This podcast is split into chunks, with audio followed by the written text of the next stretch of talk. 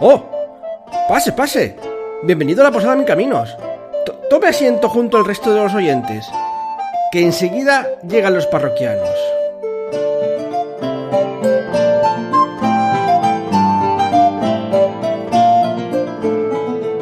Uf, por tir. Cuando me dijeron que iban a hablar los de la mesa del fondo del juego de rol más popular de todos los tiempos, no imaginé que se montara este revuelo. Vaya, será mejor que preparen más hidromiel. Al menos si no quiero tener problemas con los hechiceros y los druidas.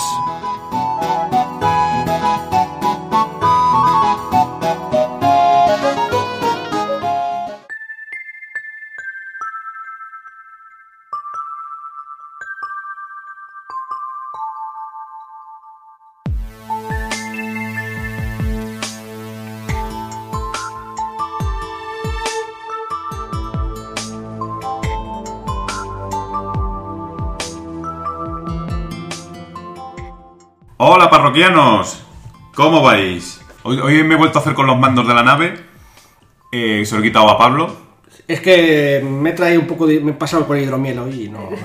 no tiene la cabeza para, para conducir. Y nos hemos juntado aquí esta tarde para hablar de Dungeons and Dragons otra vez. Os digo quiénes estamos, está Claudia, Buenas tardes. Sergio, Buenas, ¿qué tal, parroquianos? Pablo que ya sabéis que está por aquí y servidor, Alberto. Y entonces hoy vamos a hablar de algunas de las clases de Dungeons and Dragons que, como ya comentamos una vez, eh, tienen como una especie de caminos, sendas o diferencias. Y vamos a hablar un poquito más de ellos, por si os animáis a, a jugar al Dungeons, pues sabéis un poquito por dónde tirar, que son bastante interesantes. Pues sí, además ya teníamos ganas de empezar otra vez con el Dungeon, que, que ya llevamos tiempo sin hablar de él, ¿no? Y siempre es un, es un tema que da bastante juego. Es como muy concurrido. Eh, pues entonces, vamos a empezar por la clase del explorador. Bueno, todos conocemos un poquito al explorador, ese montaraz, ese mm, eh, rastreador de los bosques, muy asociado a la naturaleza y cazador también, ¿no? Entonces, bueno, eh, dentro de, de lo que es el explorador genérico, digamos, existen pues dos sendas, dos arquetipos que se llaman, ¿vale? Y uno de ellos es el arquetipo del cazador, Bueno, eh, este arquetipo, como su nombre indica, eh, es un explorador especializado en dar caza a seres en, en la naturaleza, pues ogros, orcos, y bueno, pues toda la senda va encaminada a, a mejorar en, en ese objetivo, en el de, en el de cazar. Human- Eh, Humanoides, ¿no? no, bueno, es más asociado a eso, a, A criaturas. a criaturas, sí. El explorador es más... Bueno, podría ser cazador de dragones, o ser así también, ¿no? Mm, Bueno, ahí puede, eso es, para todo el genérico del explorador puedes elegir el enemigo predilecto y ahí sí que a lo mejor puedes centrarte en dragones. Pero puede ser además de tener el enemigo predilecto dragón, ser cazador. Entonces eres todavía más eh, focalizado, más focus en, en el arte de cazar, Ya. digamos. Vale, y luego tenemos, por contra, el otro camino que es el de Señor de las Bestias. Y este es el, explorador que sirve un poco más de nexo de unión entre las razas civilizadas y el- la naturaleza, las bestias. ¿no? Es el- ese, ese ser empático que tiene esa afinidad con las bestias. De hecho, en uno de los niveles, en el primer nivel de la senda, en el nivel 3 de explorador, te dan el compañero animal que en otras ediciones te lo daban de serie. Aquí es solo si eliges la senda de, de las bestias. El- dices que el arquetipo se elige a nivel 3, ¿verdad? Sí, en el explorador se eligen a nivel 3. Sí, bueno, cada clase tiene un nivel para elegir su senda y en el caso del explorador es a nivel 3. A nivel 3 eh, uh, el explorador se especializa. Yo solo matizaría, está muy bien lo que has dicho, que el explorador es un- una, una, una clase bastante marcial, ¿no? Es bastante marcial, aunque, también tiene tienen hechizos. hechizos, hay que pero sí. son de los que tienen bastante vida y demás, ¿no? Sí, o sea, no es tan marcial como un guerrero, eh, pero no es tan blando, digamos, como un mago. O sea, Claro. se sitúa ahí sí, sí es bastante marcial. Solamente sí. tiene dos arquetipos. Solamente tiene dos arquetipos el explorador. En, en el básico, me parece que en el Ah, vale. se añaden Ya- ya- cosas. ya, es curioso, ¿no? No hay ninguno que me recuerde especialmente a, a Aragorn, ¿no? Del Señor de los Anillos. Eh, o sería el cazador, supongo. en este Sí, caso. yo diría que es el cazador. Yo diría que es un- el cazador Aragorn. Porque no tampoco- Aragorn sería un poco más rastreador, ¿no? Como has dicho Sí, sí. To- Quería, además, de todos modos, mm, comentar una cosa más, ya para terminar. eh, es sobre que el explorador, por lo visto, es una de las clases que está más en el foco de los desarrolladores porque no les quedó del todo como, como les gustaba, ¿no? Hemos visto en la revista oficial de, de Wizard, eh, en la Universidad Arcana, que al parecer, pues a niveles altos no da la talla con respecto a otras clases. No sé, ¿a ti qué te parece el explorador? ¿Te llama? Porque tú, A te- mí, tú a mí los exploradores sí me gustan. Sí, yo he jugado. Claro, yo no he jugado en la quinta edición con. con un explorador. Pero. Pero sí que es un personaje que me llama. Yo estaba echando un vistazo, no lo he dicho, no he llegado a jugar, pero los primeros niveles, por el tema de la especialización y demás, no me parece que esté muy. muy desbalanceado con respecto a otras clases. Por ejemplo, con el paladín, que sí que he jugado. Sí que me da buenas sensaciones, pero en niveles altos, pues la verdad es que no, no sé. Si toda la comunidad está encima del explorador, pues supongo que será cierto. Pues interesante el explorador. Si os apetece meteros en los bosques, a repartir espadazos, ya sabéis qué cogeros. Y bueno, una clase de las más conocidas de Dungeons and Dragons, pues tenemos al mago. Y Pablo nos va a hablar de sus, de sus escuelas. Eh, sí, en caso del mago, bueno, elige su, su escuela prácticamente cuando empieza con el personaje, a nivel 1, ¿no? Porque ya es intrínseco a él desde el principio. Entonces tiene un montón de escuelas. Al contrario que el explorador que hemos visto antes, que solamente tenía dos, el mago tiene... mm, No las he contado, vamos a contarlas, así entre todos. Por un lado tenemos la de juración, que vendría a ser la escuela para autoprotegerse y demás, eh, como... O sea, si quieres hacerte un personaje que dure más, que tenga resistencias a todo tipo, tanto daño físico como mágico y tal, pues la juración está bien. Tenemos también la escuela de adivinación, mm, presagio sobre el futuro, conocimiento sobrenatural, visiones, sobre todo la visión, la típica visión de, de la verdad y sobre Oráculos mentiras. también. Sí, cosas así. Pues, Curioso. La- la- los que, mm, ¿Cómo se llamaba esto? Los que te espían de lejos. Eh, sí, como lo de la orbe esta de, de, Sí, sí, eso es. de- de Sauron. El tercer ojo, pone aquí de ejemplo. Bueno, eh, escuela de conjuración, que es la de convocar criaturas. En plan, desde bestias terribles hasta eh, ángeles, Sí, demonios. siempre es bueno que otro luche por ti. De hecho, este es el típico. Si quieres ser un mago vago, pues está bien, escuela de conjuración. La de encantamiento, que tiene hechizos que son para. de manipulación, de fascinación, de control mental, etc. Luego tenemos la escuela de vocación, que a pesar del nombre, mm, para los viejos conocidos del lugar del Dungeon, pues ya lo conocen, pero vocación es la típica elemental, de lanzar bolas de fuego, rayos, etcétera.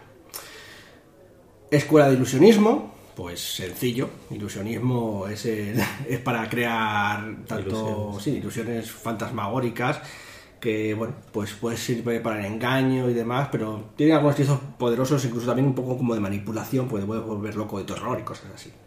La de nigromancia, que estuviese aquí José, nos hablaría mucho de ella, que sirve Es su para- favorita. Sí, aparte de levantar muertos y tal, tiene que ver también con el frío, pero el gélido este negativo que, que tiene los no muertos, ¿no? Tiene tanto para control de no muertos como para levantarlos o destruirlos. Y finalmente, la escuela de transmutación, que sirve para, eh, bueno, pues eso, transformarte en otras cosas, en bestias, en otros seres poderosos, en- o ganar ciertas actitudes menores o mayores eh, en tu cuerpo gracias a esas transmutaciones. O, o que se lo haces a otros. El típico hechizo de convertir a tu enemigo en un cerdo, pues estaría aquí en la escuela de transmutación. Yo no sé, Nos han salido. Nos han salido ocho. Ocho Ocho. escuelas, sí. Más o menos me sonaba algo así. Yo, no sé, mm, la verdad es que lo de las escuelas es un poco... mm, ¿A vosotros os gusta alguna en particular? Hombre, a mí la de. Eh, a ti te gusta evocación. evocación. Mm, sí, aquí sigue siendo bastante buena vocación, porque Mm. sigue siendo... La juración también es interesante. Sí, de hecho, yo... Cuando José, que quería hacer su personaje así un mago un poco más marcial, creo que a juración sería la escuela a coger si quieres mm, pegarte cuerpo a cuerpo, porque bueno, ese, esta escuela en concreto te permite eh, ganar puntos de vida cuando lanzas hechizos, entre comillas. Entonces es como que tienes un que encima lo ganas, o sea, como si ganases más vida. Sí, porque un añadido, o sea, cada una de esas escuelas tiene como un pequeño, una pequeña actitud, ¿no? Que va asociada un poquito a, a todo esto. Sí, aquí no nos va a dar tiempo a contarlo todo, pero sí, por ejemplo, la de juración, pues tiene eso. Eh, la de nigromancia tiene que cuando matas con un hechizo, eh, ganas vida, y si es nigromancia, ganas más. Que muy bien. Eh, bueno, pues también para. mm, en el caso de vocación, si mal no recuerdo. Eh, sí, podías esculpir los conjuros, que está muy bien, porque ya sabéis todos cuando habéis jugado al Dungeon que si un mago lanza una bola de fuego, como no es como estéis en la trayectoria, ¿qué pasa? Que ardéis. Estamos todos jodidos. pues con la- si eres experto en la escuela de educación, te permite pues eh, restringir el daño de la bola a cierto o, o de- Ah, hostia. a proteger a ciertos personajes de tu fuego, ¿no? Entonces, pues bueno, es muy útil para Eso eso. está muy bien, sí. Algún día si queremos hacer un podcast con un reto de cada clase, pues quizá podríamos eh, ahondar más en una clase o otra, que, que bueno, eso ya si lo piden los, los oyentes, pues lo haremos en el futuro. Que se manifiesten si queréis algún podcast. ¿Algún añadido al mago? No, no. No, la verdad es que no. Lo Eh, único que, eh, eh, una cosa, tienes una escuela preferente, pero no tienes acceso a hechizos de otras escuelas cuando tienes un mago. Sí, tienes escuela a todos, lo que pasa es que tienes mejoras en esos hechizos en concreto. Pero no puedes tener dos escuelas ni en niveles superiores a a, pri- a priori no, creo que a lo mejor como archimago y tal, no sé. Pero, Pero mm, eso es una cosa que me resulta curiosa, que no puedes hacer multiclase con tu propia clase. En otra... espe- En otra el- el- es decir, que si haces multiclase, tiene que ser con otra clase. No puedes cogerte otra rama de tu propia Claro, clase. pero aquí sería, el planteamiento sería, me hago un mago, estoy en nivel 5 de mago, por ejemplo, y me hago un nivel 1 de mago otra vez con otra escuela. No, te, no puedes. Eso no se puede, pero eso es lo que planteas tú. Sí, es decir, el- coger más de una Eso escuela. sería, Pero claro, es que te vuelven a dar otra vez lo mismo. En, en muchos niveles te volverían a dar otra vez. Sería como. En el caso de Mago sería bastante Munchkin hacer eso. ¿eh? Pero vamos, sí que a lo mejor podría añadir alguna cosa como que pudieses perder algunas cosas en favor de ganar esto. Cosas de otra, de otra escuela. Sí, pero igual ya haría mucho ya y como hicieron la multiclase dirán, pues con esto que se. Hombre, es que yo supongo que hay cosas que no puedes aplicar. Por ejemplo, cuando son de, de sangre, pues no, pero cuando es de aprendizaje, entonces como Sí, es una narrativamente cuestión- podría tener más sentido. narrati- como narrativamente depende de la, de la clase, supongo que más fastidia. Bueno, pues hasta aquí el mago. Vamos a seguir. Y ahora volvemos a los bosques porque toca el druida. Claudia, ¿qué nos dices del druida? Bueno, pues el druida eh, vuelve a tener solo dos, dos divisiones. En este caso se llaman los círculos druídicos, ¿vale? Hay dos más que van a salir más adelante en el Sanatar, que está a puntito de salir, pero bueno, no, la- no nos vamos a meter en ese berenjena- berenjenal por el momento. Y se coge en el segundo nivel, ¿vale? Es mm, importante, pero no, no es empieces desde el principio. Los dos eh, círculos son el de la luna, que es como más salvaje y más relacionado con las bestias. Entonces te da cosas especialmente, por ejemplo, te, la de convertirte en animales, que es una habilidad muy potente en los druidas para O sea, combate. to- todos los druidas se pueden convertir en bestia, pero en este caso lo puedes hacer como acción adicional en lugar de gastando O sea, una acción. que eres el especialista en convertirte en Y bestias. tienes, puedes tener, tema, tener más bestias más con mayor nivel antes y cosas por el estilo. Y bueno, el- eso es, mm, es bastante útil en combate y bueno, y para otras cosas, porque siempre puedes espiar con un gato pequeñito y cosas por Sí. el estilo. A nosotros nos consta, consta que es muy bueno como tanque, ¿no? Como para aguantar la Sí, leche, pero bueno, tiene más versatilidad porque tienes animales de todo tipo y entonces según lo que quieras hacer, pues te buscas el animal adecuado. Sí, lo que pasa es que algunos, mm, por ejemplo, los de volar no, te, no consigues estar a niveles más altos. Entonces sí, o- eso es cierto, pero bueno, eh, un ratón sí, lo, puedes, lo tienes desde el principio prácticamente. El otro círculo que es, eh, es mm, muy grande en, el en cierto sentido porque es el círculo de la Tierra y entonces este narrativamente tu druida está ligado a la Tierra donde ha crecido. Entonces tienes que elegir como una subespecialización dentro del círculo que es el terreno en, que, en el que has te has criado. Hay, por ejemplo, el bosque, la costa, el desierto, el polar, la pradera, la montaña, el pantano. Y uno que no han traducido que se llama el Underdark, der- Underdark, uy, perdón, Underdark o Infraoscuridad, lo se ha llamado en otras ediciones. Y eh, otra vez en el Sanatar aparecen otro par más, pero bueno. Y entonces, el, digamos, este es un hechizo, este círculo es más de hechicero. De hecho, una de las habilidades que te dan es que recuperas eh, huecos de hechizos cuando descansas y por, eh, con los descansos cortos. Y entonces lo que te ganas son hechizos concretos relacionados con tu terreno eh, asociado. Y Tu que terreno natural. con tu terreno natural, eso es. O por ejemplo el del bosque puede moverse entre árboles, de- saltando de un árbol a otro internamente. O el del pantano puede invocar eh, mosquitos que te ataquen y cosas por el estilo. Ah, pues está bastante Sí, interesante. son, Bien. son bastante interesantes. sí. Adaptable. Básicamente lo que veo es que tienen como hechizos de otras clases, como de clérigo, de mago, que son asociados con ese... Con ese terreno. Con ese terreno. En plan, no sé si habrá alguno de bolas de fuego, un terreno de bolas de fuego, pero... No, el no, del, no. del- del desierto, ¿no? El del desierto, no, el del desierto, Por ejemplo, eh, tienes cosas de, de silencio o de parecer un espejismo y Ah, claro, cosas. tiene sentido. Y cosas por el estilo. Y crear agua lo tienes casi de. de- porque, claro, es muy, nece- es muy necesario. O sea, pero, pero es bastante. Es bastante curioso.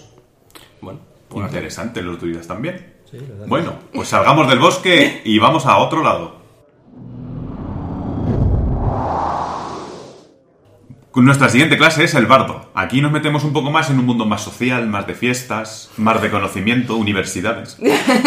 Os explico un poco por encima. El bardo es un personaje que básicamente es, es un estudioso, es un artista también, se están muy asociados a la música y la música es como, pues, como su magia, su, su centro, su foco.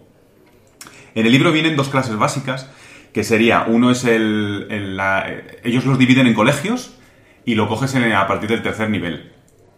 Uno de ellos es el colegio valor, que es como más marcial. Y entonces, pues estos bardos pues tienen, pueden llegar a tener un segundo ataque, les mejoran la clase de armadura. Y a niveles altos, pues lo que pueden hacer es lanzar un hechizo y un, y un ataque de arma. Que está bien, pues los hace eso, más marciales, aguantan bastante más. Y luego tenemos los otros que vienen en el libro, que son los, los bardos del conocimiento. Estos ganan más habilidades.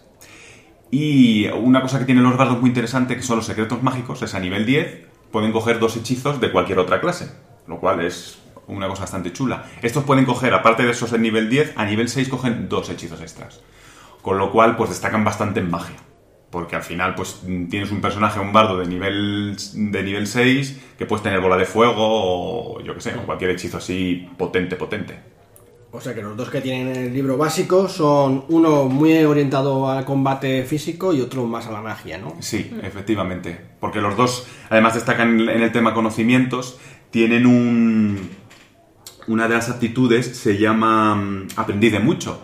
Y es también muy útil porque lo que te da es un pequeño, una pequeña puntuación en todas las habilidades. Eso significa que aunque no tengas nada, tienes una pequeña base. Es muy pequeño, pero bueno, siempre puedes hacer una tirada de algo.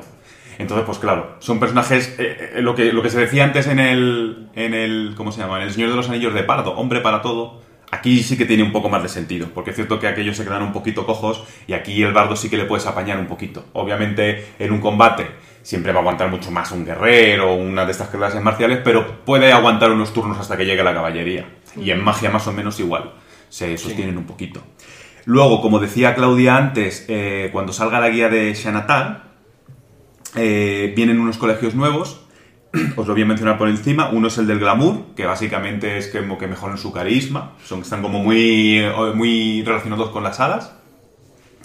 Otros son los de los susurros, que son como más espías, un poquito una cosa así, son gente, son como que los miran mal, así como más chungos, hablan de secretos y cosas por el estilo. Mira, es, es curioso porque precisamente me estoy metiendo en tu rama, pero uno de los de los nuevas clases, eh, círculos de druidas que aparecen en la Sanatar también están relacionados con las hadas. O sea que han debido de meter. Han debido de barrer todo junto, porque seguro que lo mismo si rastreamos en las otras hay más contactos. Sí.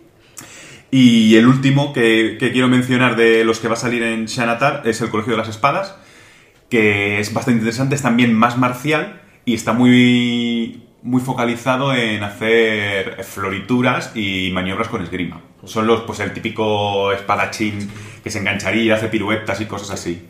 Sí, además ese en concreto, bueno, casi todos los, eh, ¿cómo se llama? Las- los colegios, Los colegios. de, Colegios. los colegios de bardo eh, añaden algo más a, a tu habilidad innata, que es lo del mono este, del dado, ¿cómo se llama el dado del bardo? El- Ah, de las la inspiraciones inspiración. En el caso del espadachín usa la inspiración para hacer esas florituras, ¿no? Eh, sí, justo. Eh, esas florituras se dividen en tres y puede ser una que, que haces como una floritura y te sube durante un turno la, la defensa, la CA te aumenta. Otra haces una floritura y, y haces un ataque un poco salpicado que a- eh, das a dos personas que estén adyacentes. Y la otra era la de que haces un ataque y lo que haces con ese ataque aparte le proyectas. Entonces, pues te puedes coger, hacer ese ataque, quitas una, a esa persona, la mueves y te lo quitas de tu espacio para poder, si tienes que huir, que no te dé una- un ataque de oportunidad. Son bastante prácticas. No son muy letales, aunque añade al daño, no es que sean súper letales, pero te da mucha jugabilidad a la hora de hacer maniobras y estrategias. A mí me ha gustado bastante. Este le quiero mencionar porque he jugado con uno y me ha parecido bastante interesante. Bueno, está bien. ¿Alguna cosilla de los bardos? No. ¿Qué añadir? Hay que re- recordar que de todo modo la clase del bardo es más bien una clase de apoyo, ¿no? Más que de, de- de marcial o de, o de conjuros mm, bruta, por decirlo de una manera.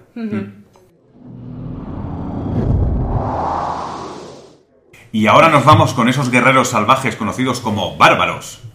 Bien, Sergio, ¿qué nos dices de los bárbaros? Pues nada, ¿qué os digo de los bárbaros? Eh, pues nada, los bárbaros son efectivamente guerreros tribales, muy salvajes. eh, de todos es conocido la furia, esa habilidad que tienen que, que los vuelve letales en combate, aunque muy vulnerables también. Y bueno, estos bárbaros tienen dos sendas.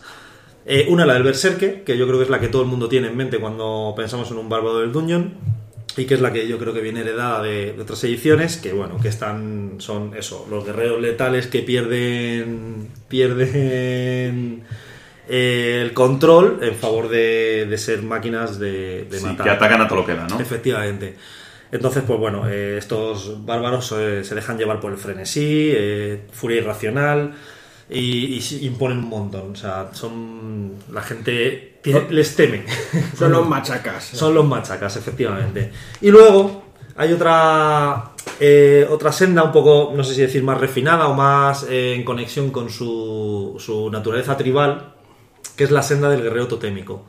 Y esta senda eh, eh, hace que el bárbaro esté más unido a, a, mm, espíritus animales y esté más en contacto también con la naturaleza y bueno, también sea un guerrero eh, letal, porque también es muy, muy potente, pero eh, digamos que su energía se la proveen los animales, ¿no? Entonces, pues bueno, hay distintos tótem, pues como el águila, el lobo, el oso, entonces tú vas eligiendo eh, tu senda en función del animal que Sí, pero, elijas. pero lo del animal es un poco espiritual, ¿no? Es No espiritual. que, no, es que te conviertas en... No, no, no, no te conviertes en un animal, es, es espiritual, es totémico, es en plan tribu eh, india, americana que Sí. adoran un tótem, pues eso, ¿no? Entonces, pues bueno, sí que es verdad que las habilidades que van adquiriendo pues son en función del animal que... que O sea, siguen teniendo la rabia igual que los Siguen otros. teniendo la rabia, lo único que no es tan, eh, digamos, no sé cómo decirlo, Descontrolada. tan descontrolada como los. Sí, pues el chamánico también es un poco como los hombres de las cavernas, ¿no? Y cosas así, de la prehistoria. Sí, tal. es que es eso, es como, sí, más pensando en la tribu como,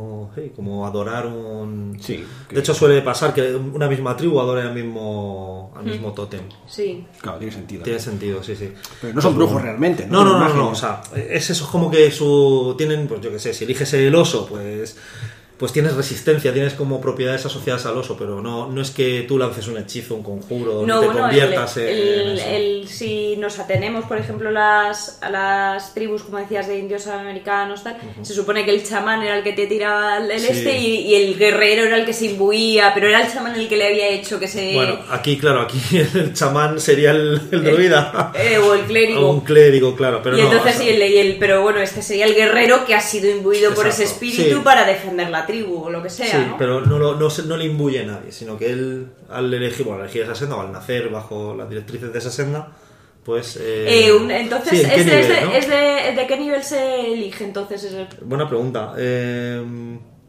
las sendas del bárbaro se eligen en nivel 3 también. Nivel 3, O sea, o en sea que es- sí que es un poco más, Sí, es una elección. más selección. Sí, sí, sí. Pero bueno. Sí, supongo que digamos que lo que te refieres es un poco más que mm, tiene un- eh, escoge unos caminos más chamánicos Eso es. que el otro que está repartiendo todo el rato es un y camino, el camino de la destrucción. Sí. El camino de matar. que bueno, también hay que, hay que decir que aunque digas tú que atacan y se comen también todas las hostias, pero están preparados para resistir a esas hostias, no penséis Sí, que sí. se van a quedar No, porque y- y tiene- aguantan que no veas. Tiene, tiene mucho aguante y también tiene ventajas a la CA Sí. mm, por ir desnudo, digamos, de alguna Sí, manera. es verdad, de hecho van sin armaduras, pero tienen, pero le dan ventaja. Tienen más, a veces más armadura que la gente que lleva armaduras. Algo así. Quizá no tanto, pero bueno, con todo su pool de vida, su reserva de vida. Sí, eh, sí, sí. Lo suplen perfectamente. O sea, sí. es un poco esa combinación de, de mucho aguante, de recibir. Sí, es, es que son muy, muy borricos. Qué grandes los bárbaros.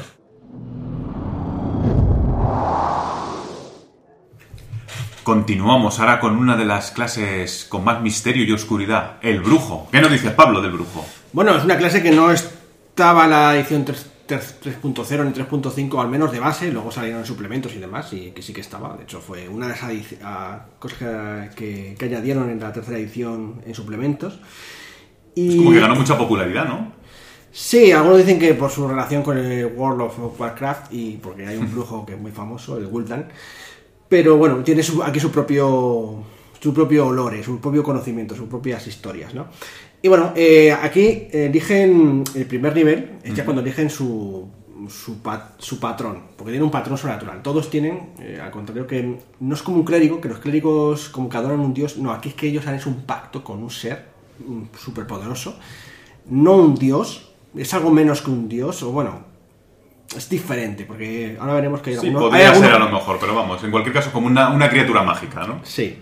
Y que eso le ofrece además ciertas ventajas, tanto puede, que también los elige, ¿no? Que es, por ejemplo, del pacto de la cadena, que estábamos hablando fuera de micrófono, el pacto del filo, que te permite mejorar tu espada, que la puedes invocar de la nada, ¿no? Sí, porque esto es una clase que, aunque es mágica, también es marcial, ¿no? Sí, es un poco. Si quieres hacerte un mago guerrero, quizá el brujo sea el más. Sus hechizos son un poco menores, ¿no? O sea, son fuertes de daño también, pero no son realmente eh, tan variados como un mago o un clérigo, ¿no? Entonces, bueno, ¿cuáles son los patrones adoradores que tiene? Tiene un montón, pero están subdivididos en tres grupos. El infernal, esto es muy sencillo de pensar cuál puede ser. Puedes haber hecho un pacto con Asmodeo, con Mefistófeles, con Belial, cualquier archidiablo, archidemonio, te puede valer. Recordad que hay legales y, y demás. Por otro lado, aunque hayas hecho un pacto, dirás, entonces eso era maligno. En realidad puedes haber hecho un pacto porque te hayan obligado las circunstancias a hacerlo. O sea, quiero decir que eso tenéis que pensarlo a nivel de trasfondo, ¿no? Puedes decir que a lo mejor mm, para salvar a tu hija que iba a morir y no sé qué, tal, pues hiciste un pacto Sí, es como demonio. una deuda, a lo mejor. Sí, sí, tienes una deuda y porque... Eso da bastante juego, lo del pacto aquí. De hecho, puedes intentar como resistirte a las, a las peticiones de tu, de tu patrón. Sí, o jugarla de algún modo Sí. para que no sea exactamente lo que te ha pedido. El caso es que te da ciertas ventajas, por ejemplo, en el caso de Infernal, pues aparte de hechizos diferentes, que son como la bola de fuego, las manos ardientes, mucho fuego. Muy Ta- infernal. Además, también te dan a nivel 1 ya en bendición del oscuro, que es que cada vez que matas, eh, pues recuperas vida. Vía, vía temporal, eso sí, pero bueno. Es, Joder. eh, así que ves, es muy útil también para pegar. Y bueno, también tiene otros beneficios. Y bueno, luego tenemos el primigenio. Cuando yo decía que no era tan fuerte como los dioses, a lo mejor me retracto porque un primigenio podríamos considerar que está casi igual al nivel de un dios. Y hablamos de primigenios como el gran Cthulhu, por supuesto. Bueno, bueno, bueno. Hacer, jugar con un personaje que haya hecho un pacto con Cthulhu. Eso es la bomba. Sí. Y bueno, hablan de. Son como dioses. También pueden ser como dioses antiguos, no tiene por qué ser algo tan monstruoso como Cthulhu. Aunque bueno, en, en, en Dungeons and Dragons Cthulhu no es tan poderoso y le puede matar presuntamente. o algo así. Poco, pero en teoría sí. Eh, pues bueno, hay otros dioses así que son como antiguos, que son anteriores a lo mejor al tiempo, no sé, aquí te puedes inventar también lo que quieras para tu trasfondo, pero por, por ejemplo, por ejemplos como el que regresa, la serpiente nocturna, que esto suena como muy rollo quetzal y cosas Sí. así. El dios encadenado, aquel que acecha, bueno, ya me seguís, ¿no? Dioses antiguos, olvidados y que te dan poder, te dan hechizos. En este caso, por ejemplo, pues... De- de- como parece que como que te da mucha libertad al tipo de dios que quisieras Sí, poner, ¿no? aunque luego los di- las que te dan son comunes para no liarlo. Claro. Pero aquí parece que tienen muchas cosas como rollo eh, que te da más fuerza, telequinesis, clarividencia, etcétera, ¿vale? Sí, lo de clarividencia para los dioses antiguos suena bien, ¿no? Y bueno, eh, a nivel 1 además eh, te permite tocar las mentes de otros personajes y puedes hablar telepáticamente con otras personas con... O sea, que son como, como dones muy mentales, ¿no? Sí, parece que tiene mucho que ver con lo mental, ¿no? El- este, este primigenio, este primigenio al que sigues. Eh, y finalmente, el señor feérico. Pues tu patrón es un señor feérico, es decir, un duende. Y bueno, pues eh, aquí cualquier tipo de duende suelen ser, en plan, nobles, el príncipe del verano o, o la abuela de otoño cosas de ese estilo, ¿no? Y bueno, pues son consortes poderosos, ¿no? Hablamos de, pues, de corte de, yo qué sé, de Oberón, de el príncipe de los locos, bueno, en fin, hadas, ¿no? Gente un poco, y también muy poderosa, que está la gente ajena en Arcadia, pues ya depende de, de la ambientación que elijas de Dungeon, claro, pues estamos hablando de genérico, ¿no? Claro, claro, No, hablamos un poco de Faerun, pero sí, puede que puede ser en cualquier plan. Igual, aquí pues tenéis cosas como para dormir, fuego feérico, eh, desplazamiento, dominar bestias, invisibilidad, muy cosas de... Sí, su ilusionismo y sus cosas de estas de hadas. Además, ganas a nivel 1 ya tienes la presencia de los de los de las hadas que pues impones, tienes fascinación a la gente y eso. Bueno, pues es así un poco en ese estilo. Pues por lo que veo, los brujos son bastante versátiles también a la hora Yo de creo jugar que con ellos. a la hora de, sí, más que versátiles, a mí me gustan un poco los brujos que parece que tienen como más trasfundillo, ¿no? Como que tienes que pensar un poco bien. Bueno, eh, son versátiles en el sentido de que puedes elegir diversas opciones. Lo que pasa que luego ya cuando te centras en una, pues... Sí, no, hombre, pero que te, que te vas a hacer un personaje social, pues que, pues, por ejemplo, te pillas este Pues, de eh, las puedes- hadas. sí que puedes encontrar un brujo con una versión que se ajuste a lo que te apetezca a lo que te apetece a mí el que más me gusta es el primigenio, como me parece que me da como, como un poco raro. ¿A, a vosotros qué, cuál os gusta más de Hombre, A mí me ha gustado el infernal por el tema del, fuego. Tú es que si hay fuego. Sí. ¿A ti, Claudia, te gusta lo de las hadas o...? No lo sé, no lo sé, me lo tendría que pensar. Yo lo que sé es que a Alberto le gusta más el que sale en el Sanatar, porque lo hemos estado mirando antes un poco. Mm, No, hay muchos, hay otros más, ¿no? Creo, pero bueno, Sí. hay, eh, aquí hay uno que era el X-Blade, que no sé cuál es exactamente su patrón, no sé si... Pues el X-Vader, por lo visto, es que yo no conozco tampoco tanto la cultura de Dungeons and Dragons en ciertos aspectos. Si es una espada mágica o un arma mágica de estas inteligentes, que es con la que te haces el pacto. Ya. Y entonces, pues eso, si es un arma mágica te puedes imaginar. Pues si ganas habilidades marciales adicionales, como poder usar armaduras mejores, eh, tener bonos al daño y bueno, pues otra serie de cosas que digamos te potencian en combate cuerpo a cuerpo. Más que lanzar bolas de fuego como un infernal y tal. Si es a lo que- mejor la espada se enciende sola o... Sí, puede que haya cosas de ese estilo. Lo hace más marcial. Pues eso, tiene su gracia. Bueno, ya veremos cuando salga la Sonatar. A lo mejor tenemos que hacer una segunda versión con las nuevas. Con las nuevas... Con los añadidos. con los Puede añadidos. ser. Pues nada. Pues eh, hasta aquí hemos terminado con las clases que os presentamos hoy y otro día seguiremos con las clases. A ver si os gustan. ¡Hasta luego!